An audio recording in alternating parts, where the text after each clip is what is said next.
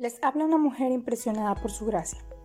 Y este es nuestro podcast del Ministerio Impresionadas por su gracia. Estás escuchando Mujeres de la Biblia, un estudio devocional sobre las mujeres en las Escrituras.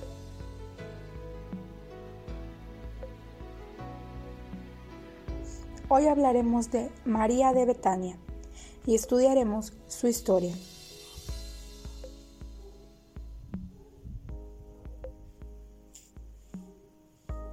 Jerusalén desbordaba a causa de los 100.000 adoradores peregrinos que habían llegado a celebrar la fiesta anual de Pascua.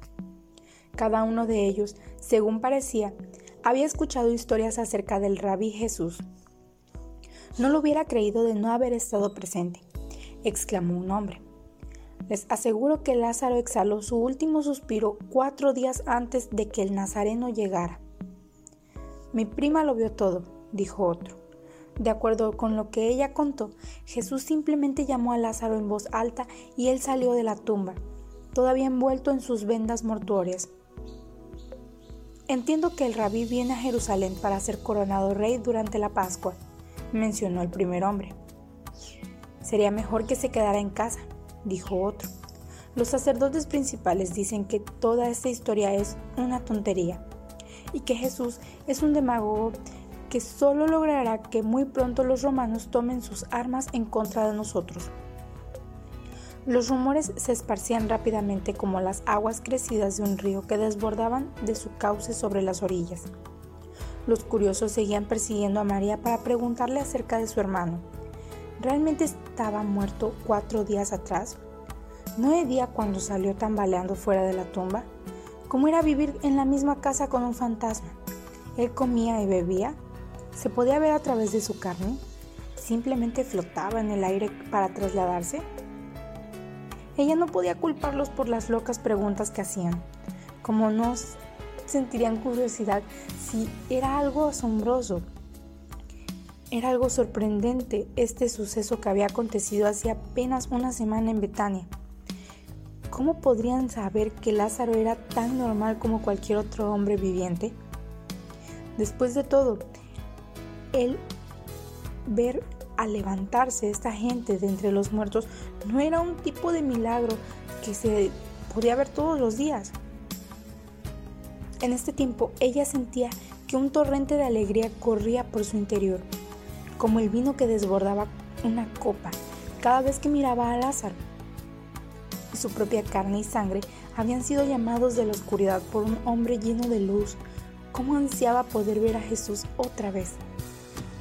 Pero algunas sombras enmarcaban los bordes de su felicidad.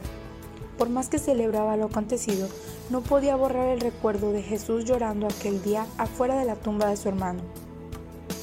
Aun cuando otros celebraban el más espectacular de los milagros que pudieran imaginar, se lo notaba extrañamente callado. ¿En qué pensaba cuando observaba a los que lo rodeaban? Se preguntaba ella. Deseaba que se lo hubiera dicho o poder así sondear los secretos de su corazón. Cuando Jesús finalmente regresó a Betania antes de la Pascua, Marta preparó un banquete en su honor, y mientras Jesús estaba reclinado a la mesa, junto con los otros invitados, María entró en la sala y ungió su cabeza con medio litro de un costoso perfume. Su fragancia llenó toda la casa. El discípulo Judas Iscariote no pudiendo apreciar debidamente este gesto, lo objetó con vehemencia. ¿Por qué no se vendió este perfume que vale muchísimo dinero para dárselo a los pobres?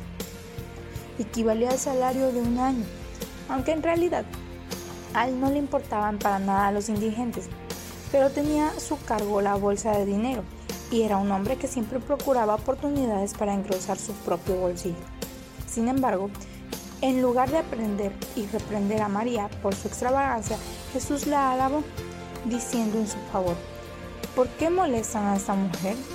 Ella ha hecho una buena obra, una obra hermosa conmigo. A los pobres siempre los tendrán ustedes, pero a mí no me van a tener siempre. Al derramar ella este perfume sobre mi cuerpo lo hizo a fin de prepararme para la sepultura.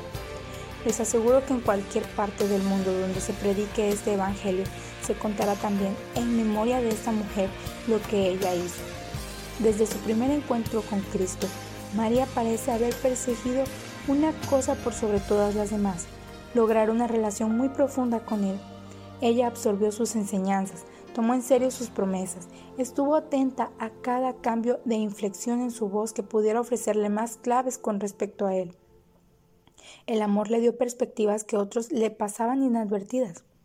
De alguna manera comprendió que Jesús no entraría a, Jerusalén para recibir aclamaciones duraderas, sino para sufrir la muerte y el deshonor. Por un tiempo, esa luz parecía ser eclipsada por las neblinas, por las tinieblas, mientras todos celebraban con entusiasmo el triunfo de Jesús al haber resucitado a Lázaro. María permanecía en silencio cerca de él, compartiendo su angustia. Cristo consideró ese exagerado acto de adoración de María como algo muy bello y afirmó delante de todos que ella sería recordada para siempre por la forma en que se había prodigado a él. María de Betania fue una mujer que no temió expresar su amor y se dedicó a buscar el corazón de Dios. Fue una profetisa cuya acción aún hoy, a dos mil años de distancia, habla con elocuencia.